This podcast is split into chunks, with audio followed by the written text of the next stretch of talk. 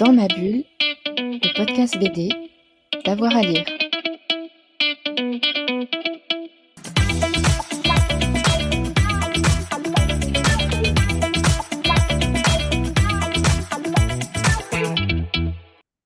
Bonjour à tous et à toutes, bienvenue dans ce nouvel épisode de Dans ma bulle, votre podcast 100% BD avec avoir à lire. Aujourd'hui, je vous emmène aux frontières de l'étrange. Mon invité a imaginé un hôtel un peu spécial puisqu'il accueille des clients qui viennent de mourir. Ils sont accueillis par le gérant Émile, un homme délicieux qui va les aider à accepter leurs regrets pour pouvoir partir euh, sereinement. Mais évidemment, un grain de sable va tout faire dérailler. L'album s'appelle Le Dernier qui Grand Angle. C'est un des albums que j'ai beaucoup apprécié euh, en ce printemps. Mon invité s'appelle Nicolas Delestré. Bonjour. Bonjour. Euh, Nicolas, première question peut-être, euh, est-ce que tu peux nous dire euh, bah, comment simplement est née l'idée de cet album hein? C'est un, one-shot, c'est un récit complet, mm-hmm. cet hôtel un peu étrange qui accueille les personnes qui viennent de mourir. c'est plusieurs idées qui, qui m'ont que j'ai eu au fil des années en fait. Ça fait quelques années que j'ai une première idée de d'un personnage qui qui se retrouverait dans une maison de soins euh, pour euh, des, âmes et euh, où le seul, la, seule manière de les soigner aurait été d'enquêter sur des objets reliés à leur passé, en fait. ça, c'était la première idée qui date d'il y a une quinzaine d'années, je pense. Après, j'ai eu une autre idée. En, fait, je fonctionne par c'est des bouts de, de, scènes ou des bouts d'images qui m'interpellent. Et donc, euh, l'une de ces deuxièmes scènes, c'était l'histoire d'un aiguilleur de train qui vivait seul au milieu d'une forêt dans une toute petite cabane et qui, euh, qui accompagnait, euh, dont le job était d'accompagner des, des, âmes d'un point A à un point B dans la forêt, en fait. Jusqu'au jour où un gros bonhomme vient s'incruster chez lui, un gros bonhomme muet vient s'incruster chez lui et, dont il ne sait pas quoi faire parce que logiquement, il, est censé vivre seul. Donc ça, c'est un peu euh, ce qui nous a donné le début de l'histoire finalement. Et puis en fait, il y a, je pense qu'il y a trois ans maintenant, ou quatre ans, enfin je ne sais plus trop, euh, quand j'ai, quand j'ai fait vraiment la mise au propre de, de cette histoire, j'ai repris ces idées et je me suis dit que j'avais vraiment, qu'il était temps d'essayer de développer quelque chose autour de ça. Et puis euh, du coup, je pense qu'il y a une part de, vécu qui a fait que l'histoire a pris une direction euh, encore un peu différente. Hmm. Voilà.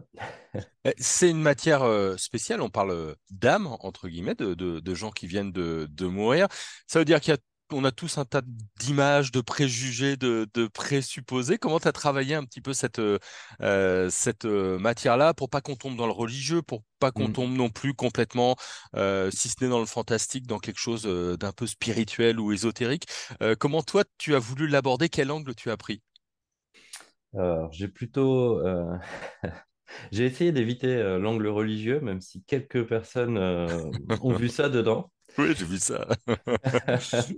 Euh, parce que je pense, enfin vraiment, à aucun moment dans l'histoire, euh, je ne parle pas de paradis ou d'enfer ou, euh, ou, de, choses comme ça. Mais effectivement, moi, j'ai plutôt abordé ça comme un, comme un, comme un voyage où les personnes qui se retrouvent dans cet hôtel sont en fait bloquées dans leur vie. En fait, c'est une métaphore de, de gens qui n'arrivent pas à résoudre des, des problèmes qui les, qui les rongent et qui les bloquent dans leur vie. Et en fait, euh, c'était plutôt ça mon idée, c'est-à-dire me servir de la mort, mais plutôt comme d'un prétexte et de faire une métaphore euh, de, problématiques lourdes ou pas, mais qui, qui empêchent les gens d'avancer. Une thérapie post-mortem, quoi. Voilà. tu as un trait de dessin, tu, fais, tu signes le scénario et, et le dessin. Tu as un trait de dessin très doux, assez en opposition, au moins au début, euh, l'album et l'histoire vont évoluer, assez en opposition finalement avec la thématique qui est assez terrible de, gens qui viennent de mourir. Euh, mm. Tu as choisi une sorte de, décalage euh, très fort. oui, bah, alors souvent le dessin se... Je, je réfléchis pas trop à comment j'essaye de pas trop intellectualiser la manière dont je vais dessiner euh, une histoire. Je la laisse euh, elle-même choisir au moment où je dessine la manière dont ça va, ça va, dont mon ressenti, dont ça va se faire. Et je pense que comme ça reste une histoire qui est, même si les thèmes sont lourds, je l'ai voulu assez légère au niveau du scénario. je, pense que je voulais que les personnages soient rigolos, euh, qu'il y ait de la légèreté en fait à travers tout ça. Euh, donc je pense que le dessin, euh, c'est de lui-même. euh, il me fallait un dessin un peu entre les deux en fait, qui soit pas trop lourd et pas, et pas trop léger non plus. Donc je pense que c'est en ça où, où c'est ça qui, qui, qui est ressorti. C'est-à-dire, oui, fallait que ça corresponde à l'histoire en fait, tout simplement. Ni, ni trop grave, ni, ni trop léger. Et le. je ne sais plus ce que j'allais dire. Je, Ouais, t'as le suivi un petit peu, mais c'est vrai que euh, pour ceux qui liront l'album, hein, euh, ce, et, et celle, il y a des ambiances très roses, par exemple, dans la salle du petit déjeuner. Tous les Mm, fauteuils sont, sont très roses euh, et blancs. T'as, t'as plein de trouvailles où parfois on voit une robe d'un des pensionnaires un petit peu au travers. Enfin, c'est vraiment, c'est vraiment délicieux. Et puis, je, je l'ai dit, alors c'est l'histoire de cet hôtel avec trois personnages qui vont arriver, qui vont donner du fil à retordre à Émile, le gérant. Mais c'est Émile, le sujet principal. Alors, sans trop nous, dans- nous en dévoiler, euh, qui est cet Émile, euh, tout du moins au début de l'histoire? Comment est-ce mm. que toi, tu le vois? Bah, Émile, euh, c'est le, le gérant de l'hôtel. hein. Donc, euh, lui, son, son job, c'est d'accueillir les, les, les gens qui viennent de mourir et de leur, euh, de s'occuper d'eux, en fait, de leur, de leur dire, bah voilà, vous, vous êtes morts, vous êtes ici pour faire un dernier point sur euh, votre vie et sur ce qui a pu euh, être un poids dans votre vie et essayer de régler ça.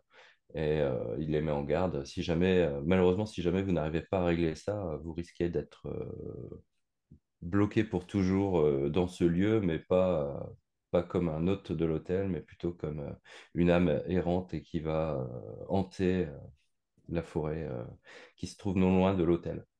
Donc, euh, Émile, euh, lui, son, désir le plus cher, c'est que aucun des, aucun des, hôtes de l'hôtel ne, ne, ne se retrouve bloqué, en fait. Il veut vraiment les aider à s'en sortir. Donc, Et en même temps, il, a besoin qu'on gêne pas sa petite routine de gérant de l'hôtel. Il aime aussi que tout soit parfait, bien propre, le, le petit-déj bien préparé. Voilà. Ouais, je, je, je dévoile rien de l'histoire, mais c'est vrai que rien que euh, dans la manière dont il prépare les choses, tout est très cadré. Le réveil sonne à la même heure, les croissants sortent du four à la même heure. Mm, mm. On sent déjà qu'il y a un esprit euh, affable, certes, hein, mais, mais quand même assez, euh, assez cadré, quoi. Oui. C'est probablement une manière pour lui de se rassurer d'être dans une, dans une routine avec des, avec rien qui dépasse et qui va venir contraindre cette routine. Mm. Euh, je, je me baladais un petit peu pour préparer l'interview sur euh, bah, les différentes euh, critiques hein, qui, qui, sont apparues sur le net. Elles sont plutôt bonnes d'ailleurs, en, en grande majorité. Et alors c'est rigolo parce que j'en ai qui parlent des dessins animés Pixar, j'en ai d'autres Mm, qui évoquent Miyazaki, notamment le, le voyage de Chihiro. Euh, Il y en a d'autres qui parlent de Wes Anderson. C'est c'est très, très divers. Wes. Anderson? Ouais, je te, je te Euh, est-ce qu'il y a des, des influences que tu as vues, j'imagine, au, au départ, mais que tu as vues a posteriori en disant, Ah ouais, tiens, euh, ça, Oui, ça me fait penser à euh, quelque chose? A, a posteriori, oui, il y a des choses qui... Bon, en fait, je- quand j'ai écrit le scénario, j'avais pas de... j'avais pas d'image précise en tête. Une fois que, que je l'ai dessiné, euh, il y a des choses où on m'a fait remarquer, notamment Miyazaki. euh, Mais c'était pas... C'était vraiment pas conscient. Après, euh, je vais pas dire que j'ai jamais... euh, Enfin, j'ai adoré Miyazaki quand j'avais, euh, je sais pas, 20 ans. Je les ai vus au cinéma, donc euh, ça m'a vraiment marqué. Pour l'époque, c'était...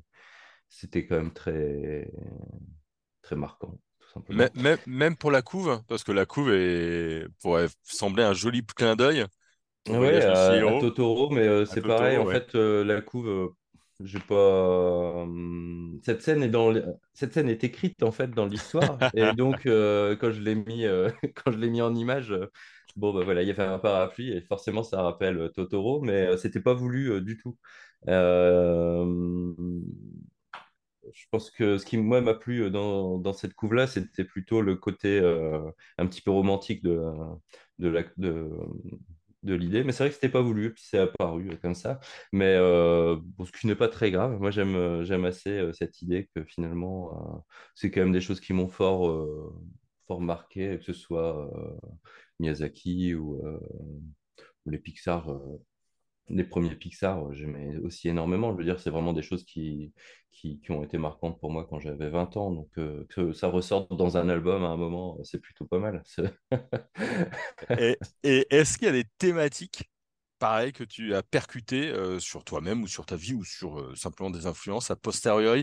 Tu sais, j'ai parfois des auteurs et des autrices qui me racontent que quand ils écrivent un roman ou une BD, ils l'écrivent et puis après ils disent Ah ouais, j'ai parlé de ça sans, sans m'en rendre compte de manière inconsciente.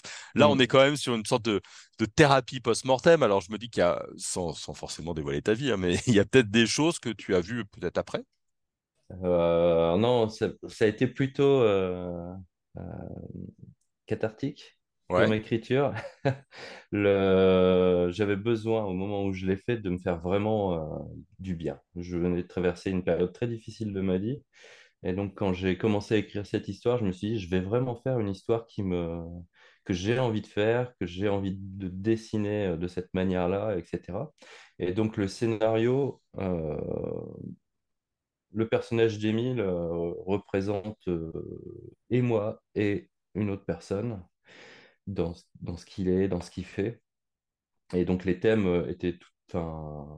à, l'écriture, et quand je l'ai écrit, je savais euh, quels, étaient, euh, quels étaient les thèmes que je voulais traiter. notamment le déni, enfin, il y a plusieurs thèmes dans l'histoire qui sont vraiment rattachés à ce que j'ai pu vivre à cette période-là. Et donc, donc c'était assez, assez conscient pour le coup. Euh, mais, et euh, la, finalité euh, de l'album, je l'ai longtemps cherché. j'ai essayé d'être le plus juste possible dans ce dans ce qui allait être dit à la fin de l'album. et ça a été sans doute ça le, plus, le chemin le plus long. C'est-à-dire que même quand je faisais les pages, que le découpage était fini, j'ai repris de très nombreuses fois les dialogues de fin pour que ce soit le plus juste possible par rapport à mon ressenti, par rapport à ce que, voilà, ce que j'avais vécu, à ce que j'avais envie d'évacuer, ce que j'avais envie de dire. Donc, euh, voilà, là pour le coup, euh, je, je pense que c'était assez. Euh, bah, tout était conscient. Mm. Ce qui n'est pas forcément le cas en début d'écriture quand j'écris au tout début, euh, quand j'écris un scénario, en général, je me laisse vraiment porter euh, par euh, les premières images que je vois ou les premières scènes que j'essaye de développer. en fait, au bout d'un moment, je me dis, ah, ok, je commence à voir ce que mon inconscient veut dire, de quoi, de quoi il veut qu'on parle. Et à partir de là, du coup, je, je retravaille ça de manière beaucoup plus, plus consciente. Mais au début, j'aime vraiment me laisser porter. Je me donne pas de, je me laisse pas de, je me donne pas de thème en fait. Et sans doute, et sans doute que du coup, euh, pour cela, il y a des thèmes qu'on retrouve euh, qui sont communs euh, à mon précédent album, La Maison au Souvenir, et au Dernier Quai, notamment le thème du souvenir qui reste, qui reste présent.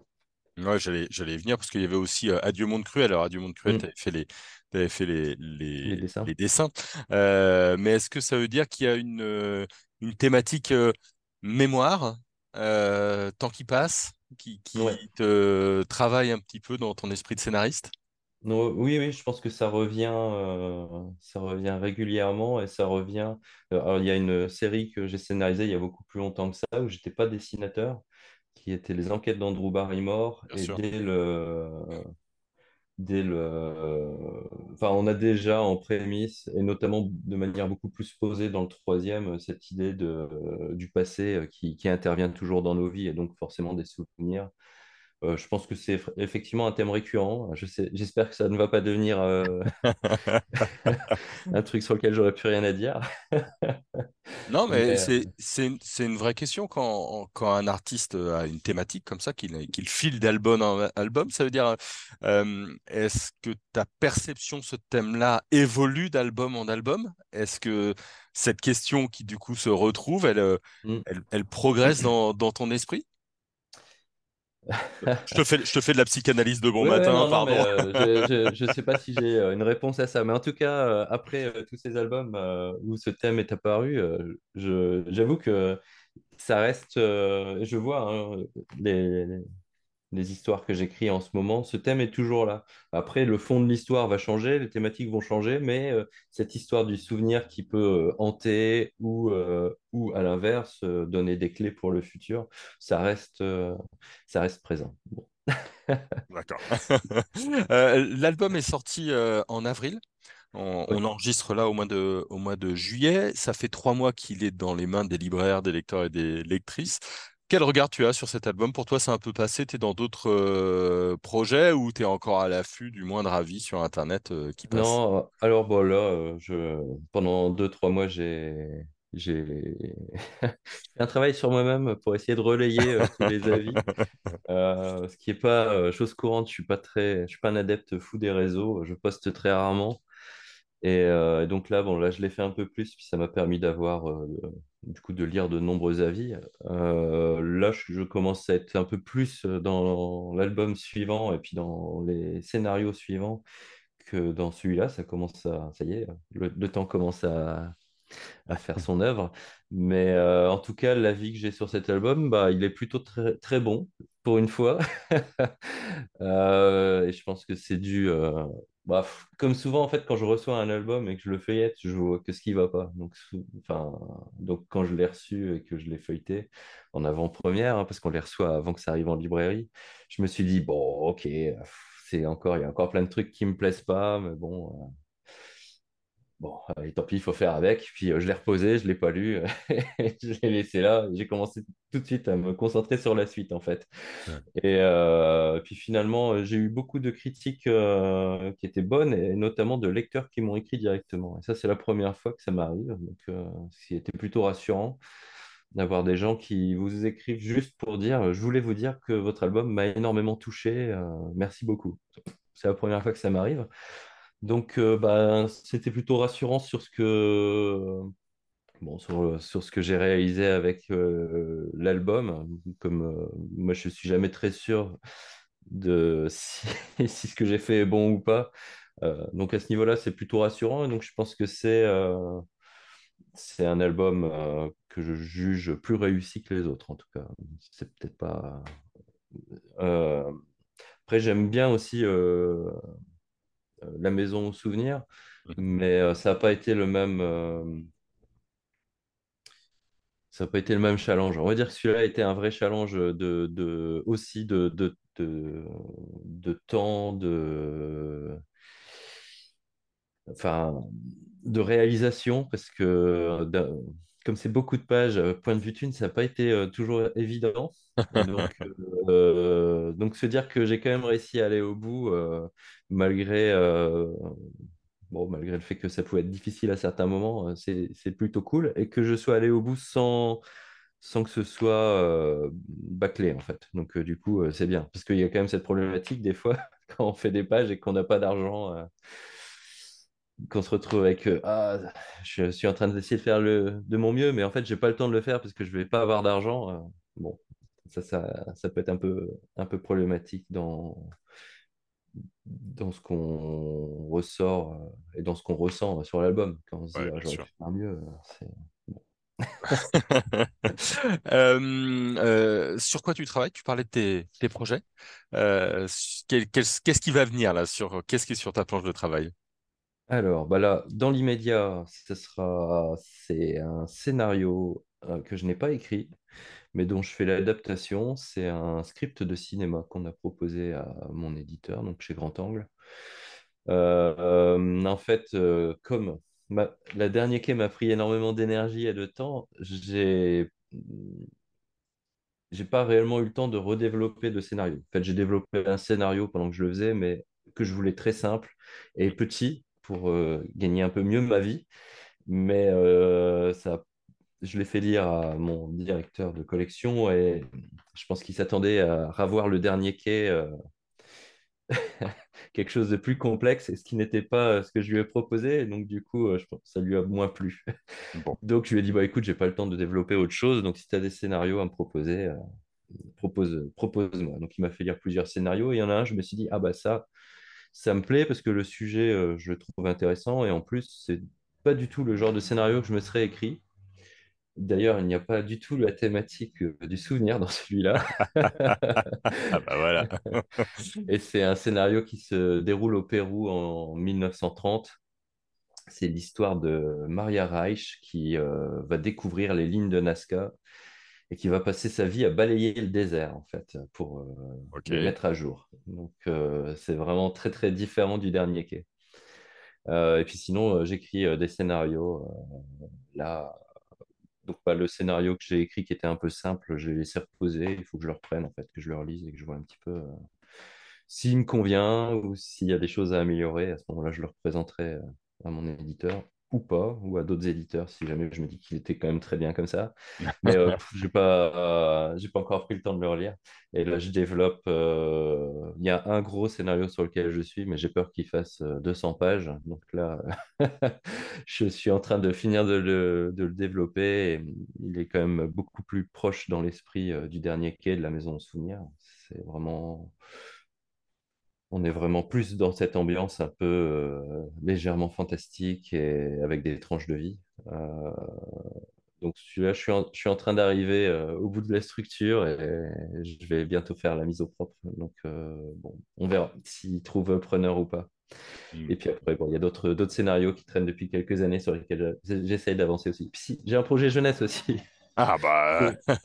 qui est fait depuis il, est finalisé depuis deux ans et je l'ai toujours présenté nulle part. Il faut juste que je refasse les lettrages en fait et j'ai toujours pas pris le temps de le faire. ah bah, ça fait déjà une belle boîte de, de, de, projets à venir. Merci beaucoup Nicolas. Bah, c'est moi qui te remercie. Hein, moi, je conseille alors vivement à vous qui nous écoutez euh, le dernier quai, euh, c'est chez euh, Grand Angle avec donc Nicolas Delestret, un, bel album sur la mort, mais un peu feel good aussi, mais avec aussi des, des vraies émotions et un vrai scénario. donc à découvrir peut-être pour votre été à la plage, ça fera le Grand Angle avec le soleil. Merci beaucoup à vous. on se retrouve très vite pour un nouvel épisode de Dans ma bulle. Et puis si vous vous ennuyez, eh ben, sachez qu'on a une belle programmation pour l'été, qu'on a plus de 270 épisodes. Donc vous pouvez poursuivre avec nous. Bonne journée à tout le monde et à très vite. Dans ma bulle, le podcast BD, d'avoir à lire.